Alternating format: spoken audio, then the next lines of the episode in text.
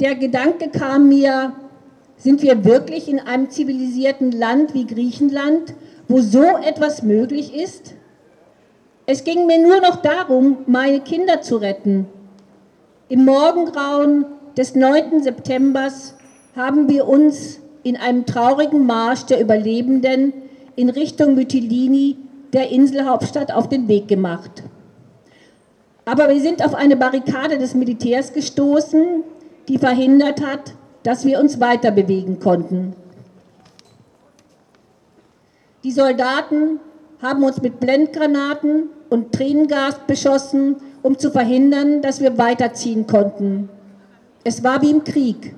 Wir froren, die Augen brannten, wir waren müde und erschöpft. Wir lagerten im Gelände neben der Straße unter Bäumen und Büschen. Wir wussten nicht, wie es weitergehen wird. Am Morgen kamen dann die Journalisten mit ihren Kameras, um der Welt unser Elend zu zeigen. Niemand hatte Wasser oder etwas zu essen dabei. Sie richteten nur die Objektive ihrer Kameras auf uns.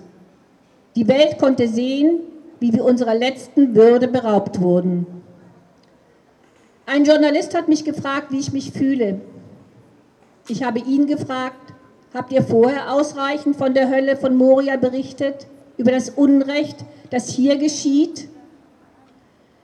Wir haben uns zum Lidl-Supermarkt durchgeschlagen und auf dem Parkplatz die nächsten Nächte und Tage verbracht.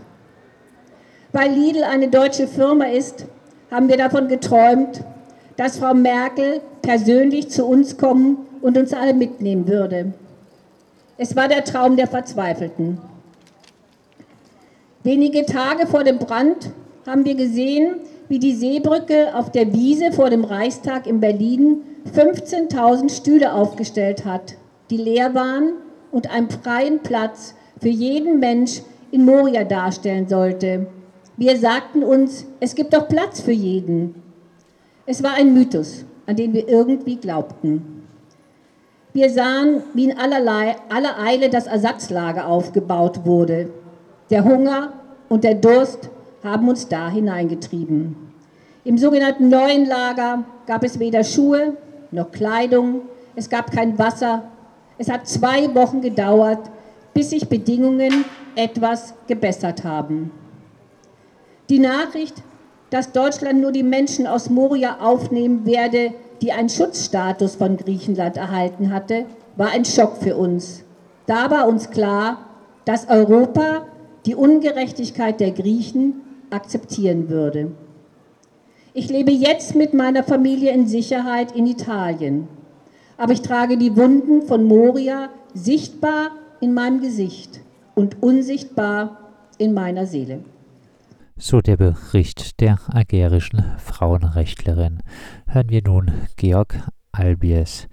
Er war als Arzt kurz nach dem Brand selber in Moria. In der Nacht vom 8. auf den 9. September im vergangenen Jahr hat ein verheerendes Feuer das Lager Moria auf der Ägäisinsel Lesbos fast völlig zerstört. Etwa 12.000 Menschen wurden obdachlos, wenn man einfache Wohncontainer Hütten und Zelte als Obdach überhaupt bezeichnen kann. Moria war schon seit Jahren das Symbol für eine Flüchtlingspolitik an den Außengrenzen der EU, die diesen Namen überhaupt nicht verdient. Es ist keine Politik, die Menschen so zu behandeln, wie dies in Moria, aber auch an vielen anderen Stellen an den Außenmauern der Festung Europa tagtäglich passiert. Internationale Konventionen wie die Menschenrechts- und die Genfer Flüchtlingskonvention, aber auch die europäischen Verträge verbieten eindeutig das, was seit Jahren zur Wirklichkeit für Zehntausende von Menschen geworden ist. Die europäischen Staaten haben Abschreckung auf ihre Fahnen geschrieben. Die Botschaft kommt ja nicht zu uns, sonst geht es euch wie denen in Moria, sollen möglichst viele Menschen davon abhalten, sich überhaupt auf den Weg nach Europa zu machen die Angst vor einem sogenannten Pull-Effekt. Das heißt, wenn wir Schutzsuchende menschenwürdig behandeln, kommen immer mehr, hat sich in den Köpfen europäischer PolitikerInnen festgesetzt. Ihr Schluss besteht darin, die Mauern der Festung Europa immer undurchdringlicher zu machen, auch wenn man dafür internationales Recht und alle europäischen Werte brechen muss, auch wenn man Tote in Kauf nehmen muss. An diesen Mauern sind zum Beispiel alleine im zentralen Mittelmeer seit 2014, also in den letzten sieben Jahren, mehr als 22.000 Menschen ums Leben gekommen. Täglich werden es mehr.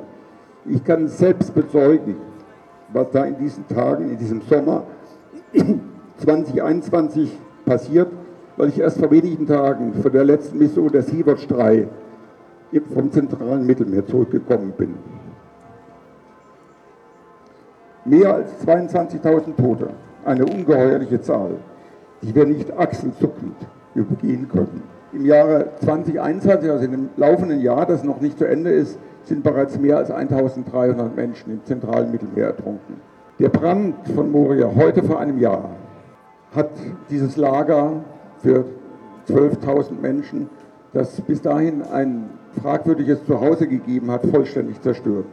Es soll keine Tote gegeben haben, was ein Wunder wäre, weil sie unter den starken Winden bis 70 km/h der Brand rasend schnell ausgebreitet hat.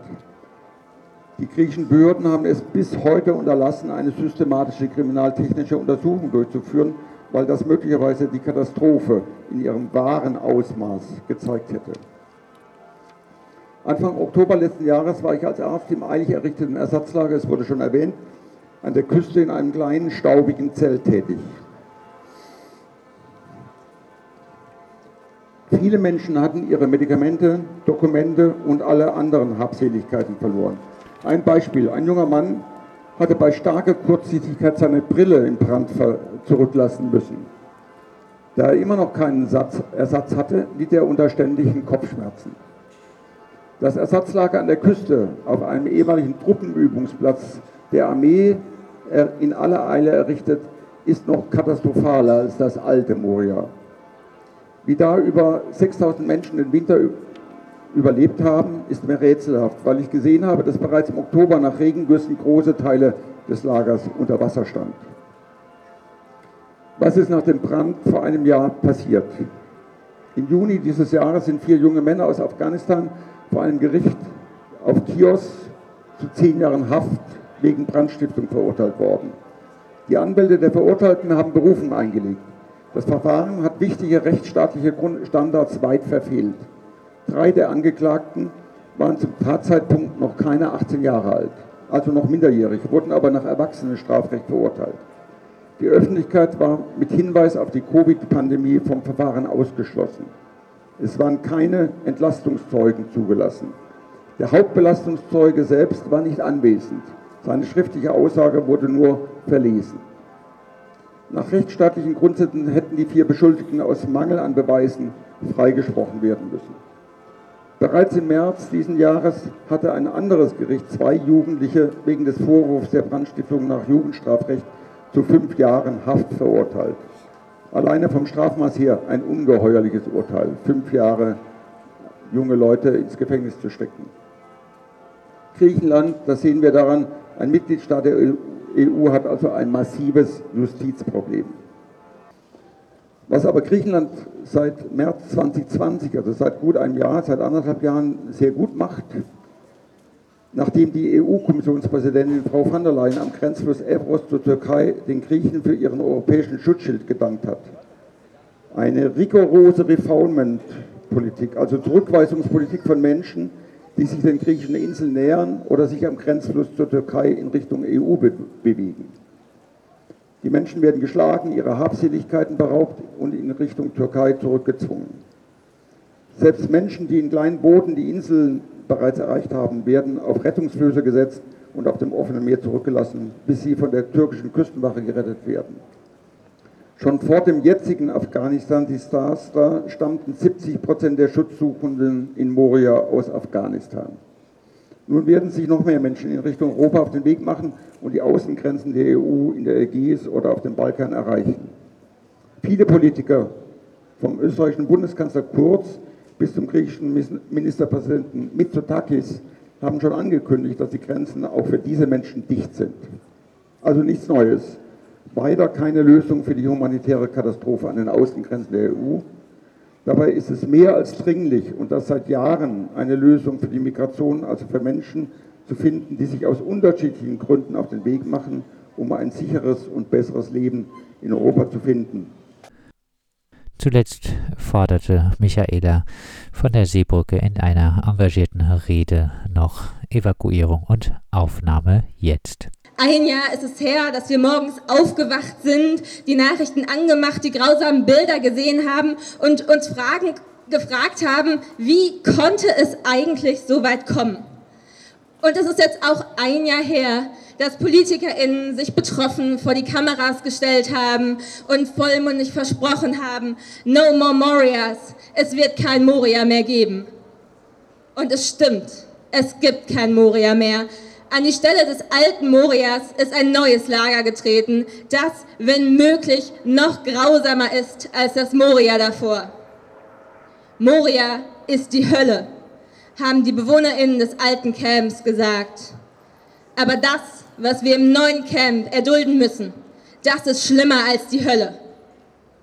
Und wieder frage ich mich, wie konnte es so weit kommen? Was ist aus den Versprechungen der PolitikerInnen geworden, den Laden zu evakuieren? Aber die Begründung der PolitikerInnen ist seit Jahren ein und dieselbe. Wir wollen ja helfen, wir wollen ja evakuieren, aber erst müssen wir eine europäische Lösung mit allen Beteiligten finden. Und ja, eine europäische Lösung mit allen Mitgliedstaaten, das wäre toll. Aber wir können halt auch nicht immer am besten auf die perfekte Lösung warten und bis dahin nichts tun. Ich meine, am besten wäre ja auch, wenn wir jetzt Weltfrieden hätten und die Klimakrise kommen würde, äh, nicht kommen würde und niemand mehr flüchten müsste. Aber dass das utopisch ist, da sind wir uns einig. Und dass seit 2015 keiner eine Lösung findet, das sieht auch jeder. Und deshalb ist die Begründung des Innenministeriums, auf eine europäische Lösung zu warten, nichts weiter als eine grausame, eine grausame und eine bewusste Verzögerungstaktik, die auf Zeit spielt. Zeit, in der Menschen sterben, während sie auf Evakuierung warten. Zeit, in der Menschen in grausamen Lagern jegliche Würde genommen wird. Wir haben nicht die perfekte Lösung, aber wir haben gerade eine Lösung, die gut genug ist. In Deutschland gibt es über 250 sichere Häfen, also Städte und Kommunen, die sich bereit erklärt haben, geflüchtete Menschen aufzunehmen. Es gibt Bundesländer, wie beispielsweise Berlin, Bremen und Thüringen, die eigene Landesaufnahmeprogramme auf die Beine stellen wollen. Und Baden-Württemberg hat sich das Ganze zumindest auch in den Koalitionsvertrag geschrieben, wenn auch noch nicht umgesetzt. Das heißt, Deutschland kann handeln. Und Deutschland hat jetzt die Verantwortung und die Möglichkeit, mit gutem Beispiel voranzugehen und zu sagen, wir sind jetzt mal die Ersten, die sich für Menschenrechte interessieren. Wir, Mensch, wir nehmen die Menschen auf und machen Werbung in anderen Ländern dafür, dass die unserem Beispiel folgen.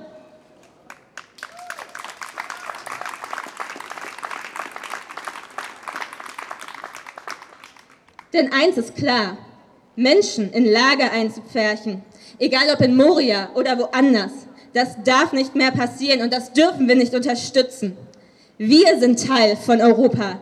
Und wenn wir anfangen, Menschen aufzunehmen, dann ist genau das der Beginn einer europäischen Lösung.